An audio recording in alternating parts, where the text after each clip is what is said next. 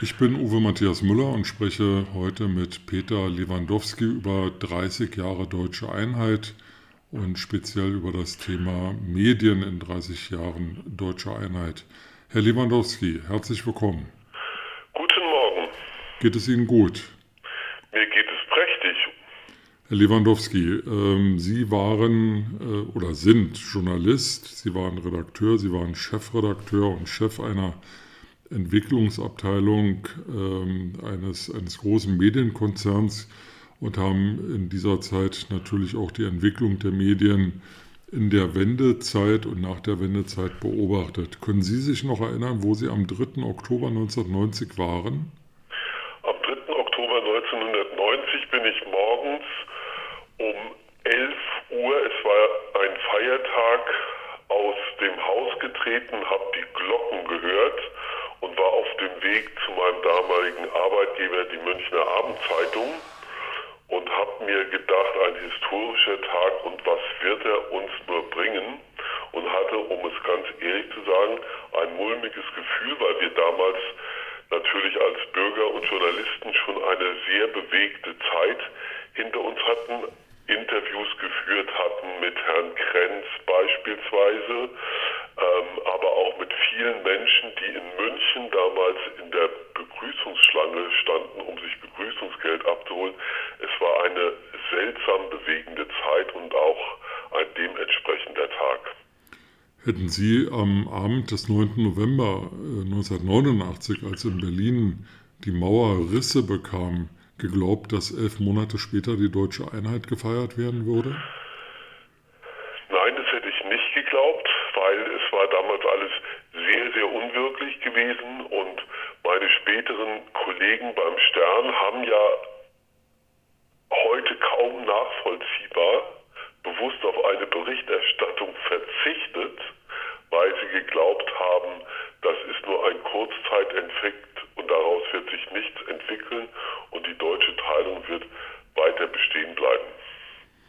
Sie haben erzählt eben, dass Sie am 3. Oktober in München waren bei der Abendzeitung. Ähm, wie war denn so im Süden Deutschlands, also im Westen, in den westlichen Ländern, die Stimmung? Hatten Sie denn am 3. Oktober schon Einblick genommen in die Medien der DDR, der ehemaligen DDR? Hatten Sie ja, Berührungspunkte dort? Und ähm, ja, wie war Ihre Beobachtung? Wie gingen die Medien in der DDR mit der Situation um? Die mussten ja dann auch zum Teil aus den Fingern der Partei entlassen werden oder durch die Staatsbevormundung dann eigene kreative Ideen entwickeln. War das ein Prozess, den Sie in München aktiv beobachtet haben oder nur mit beruflichem Interesse zur Kenntnis genommen haben? Das eine konnte man von dem anderen nicht trennen und das ging eigentlich wahnsinnig schnell.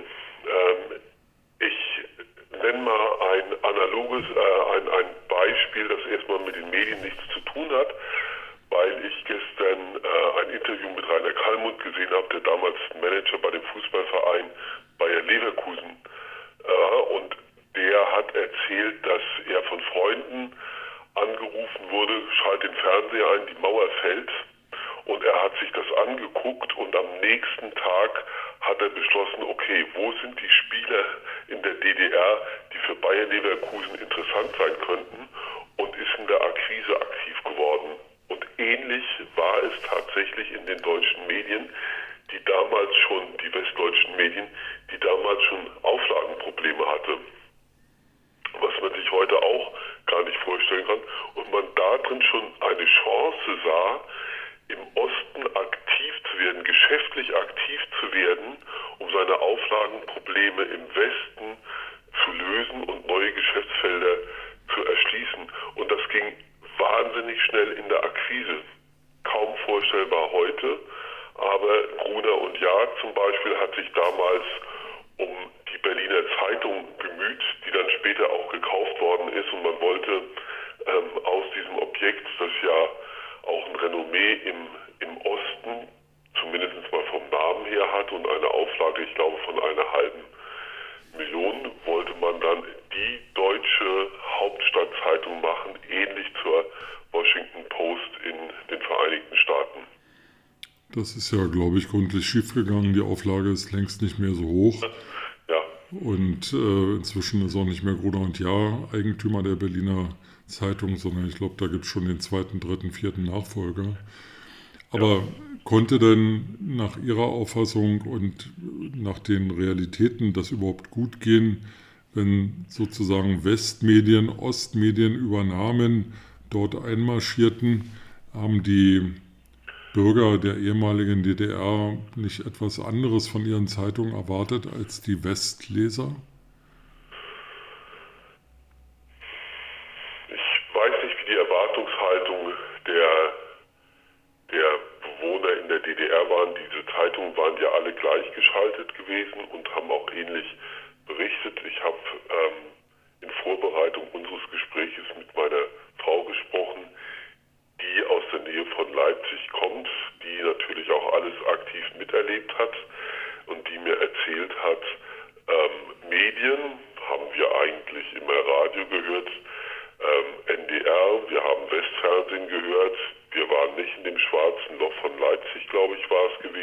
Dresden. Äh, Dresden, Entschuldigung. Und wir haben eigentlich westlich konsumiert. Ihr Vater war Lehrer gewesen und musste das neue Deutschland und die Leipziger Volkszeit, Volkszeitung abonnieren. Und da hat man reingeschaut, um die Todesanzeigen der Leipziger Volkszeitung ähm, zu betrachten. Ähm, die Hauptinformationsquellen für viele Bürger dort waren westliche Medien gewesen und die Ost die Ostmedien hat man nicht so ernst genommen. Natürlich gab es Hardliner, wenn man an den schwarzen Kanal denkt ähm, und an unterschiedliche Formate. Äh, es gibt auch noch Formate, die, die es heute noch gibt, wie zum Beispiel der Eulenspiegel. Meine Frau hat aber gesagt, ähm, Eulenspiegel, die Frauenzeitschrift Sibylle, das Magazin des Mosaik, Mosaik Kunstmagazin, wo man auch mal was Nacktes gesehen hat, war sogenannte Bückware, wenn man es gekauft hat. Also es wurde unter der Ladentheke verkauft, das hat das Regime aber zugelassen. Ansonsten war das alles sehr gleichgeschaltet gewesen und die Informationsquellen, wie gesagt, kamen eher außer, von außerhalb des Staates.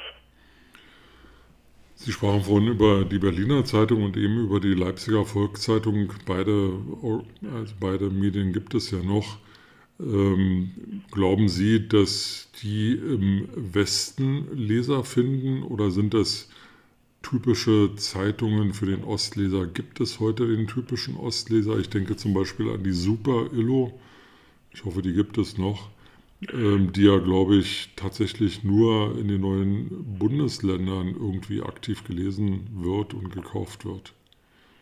Also die Super Illo gibt es noch und die ist auch sehr, sehr auflagenstark und Mhm. Die berücksichtigt natürlich auch eine gewisse Regionalität, also wo sind ostdeutsche Stars. Das ist ja zu vergleichen mit Yellow Press im, im Westen. Und das machen sie auch sehr, sehr erfolgreich. Der Vorläufer der Super Illo war die Super gewesen, der Versuch vom Burda Verlag, eine Tageszeitung, eine Art Bildzeitung im Osten zu etablieren, was gründlich schiefgegangen ist, obwohl man versucht hat, sich inhaltlich einer gewissen Gefühlslage populistisch zu nähern. Ich weiß nicht, Herr Müller, ob Sie sich die, an die legendäre Schlagzeile erinnern, Wessi mit Bierflasche erschlagen, ein ganzes Dorf jubelt. Nein. mit solchen Formen von ähm, Journalismus hat man versucht, damals Ostleser zu bekommen, aber es war eben nicht authentisch gewesen. Und das ist wie bei vielen anderen Sachen auch in der Politik ein ganz großes Problem, dass die Leute sich mit Sachen, die aus dem Westen kamen, sich ganz, ganz schwer identifizieren können. Es gibt eine Studie vom Berlin-Institut für Bevölkerung und Entwicklung, 30 Jahre Vielfalt zur deutschen Einheit erstellt.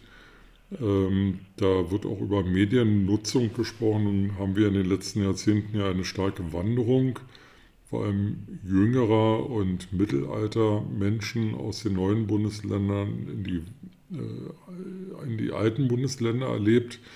Im Moment gibt es wieder eine Rückwanderung, das heißt, nicht nur Menschen, die in den letzten 30 Jahren sozusagen ausgewandert sind, kehren zurück, sondern auch Westdeutsche gehen nach Ostdeutschland. Ähm, das Medienverhalten ist aber ähm, in beiden Landesteilen identisch und hängt weniger jetzt von der Frage ab Ost-West, sondern mehr vom Alter. Also jüngere Leute konsumieren halt mehr soziale Medien, als das ganz alte tun. Ähm, ist es denn, gibt es nach Ihrer Einschätzung MDR oder NDR Zeitungen, Zeitschriften doch heute noch ähm, Medien, die speziell auf einen ostdeutschen Geschmack oder auf ostdeutsche Empfindungen abzielen oder hat sich das inzwischen nivelliert? Also im Internet gibt es mit Sicherheit Medien, die auf, ähm, sagen wir mal, in Ostdeutschland stärker verankerte politische Einstellungen Rücksicht nehmen, weil es da auch wieder diese Haltung gibt, die es auch zur Wendezeit gab und davor, die da oben, wenn man an Merkel denkt, ein sehr aktives Feindbild für viele Ostbürger. Und das wird im Internet auch durch, durch Blogs unterstützt. Das ist dann, wir hatten es schon mal an anderer Stelle, in meinen Augen kein Journalismus, sondern das ist Meinung, die kolportiert wird und wo sich Leute in ihrem Denken einfach bestätigt und nicht informiert fühlen. Ansonsten würde ich mal sagen, verzeihen Sie mir dieses Wort, bei den Normalbürgern sind die Quellen mittlerweile ähnlich und der Hang auch zur Regionalität und sich da zu informieren, ich nannte das Beispiel mit den Todesanzeigen, der ist natürlich auch weiterhin da und da gibt es auch keinen Unterschied zwischen Ost und West. Herr Lewandowski, wenn wir uns in zehn Jahren widersprechen zu 40 Jahre deutscher Einheit, ähm, wie ist da Ihre Perspektive? Wird Deutschland da noch mehr zusammengewachsen sein? Ist das Zusammenwachsen eigentlich schon abgeschlossen? Wie werden sich die Medien entwickelt haben? Also das Zusammenwachsen wird hoffentlich einen Schritt weitergekommen sein. Abgeschlossen sein wird es nicht. Ähm, ich hoffe, dass Qualitätsjournalismus wieder einen breiteren Boden finden wird, weil die Welt wird noch etwas differenzierter und zum Teil auch diffuser werden ähm, und dass Medien sich auch mehr auf ihre Stärken der Information und weniger auf den Meinungsjournalismus konzentrieren werden. Das ist ein Wunsch und keine Prognose. Lewandowski, vielen Dank für das Gespräch.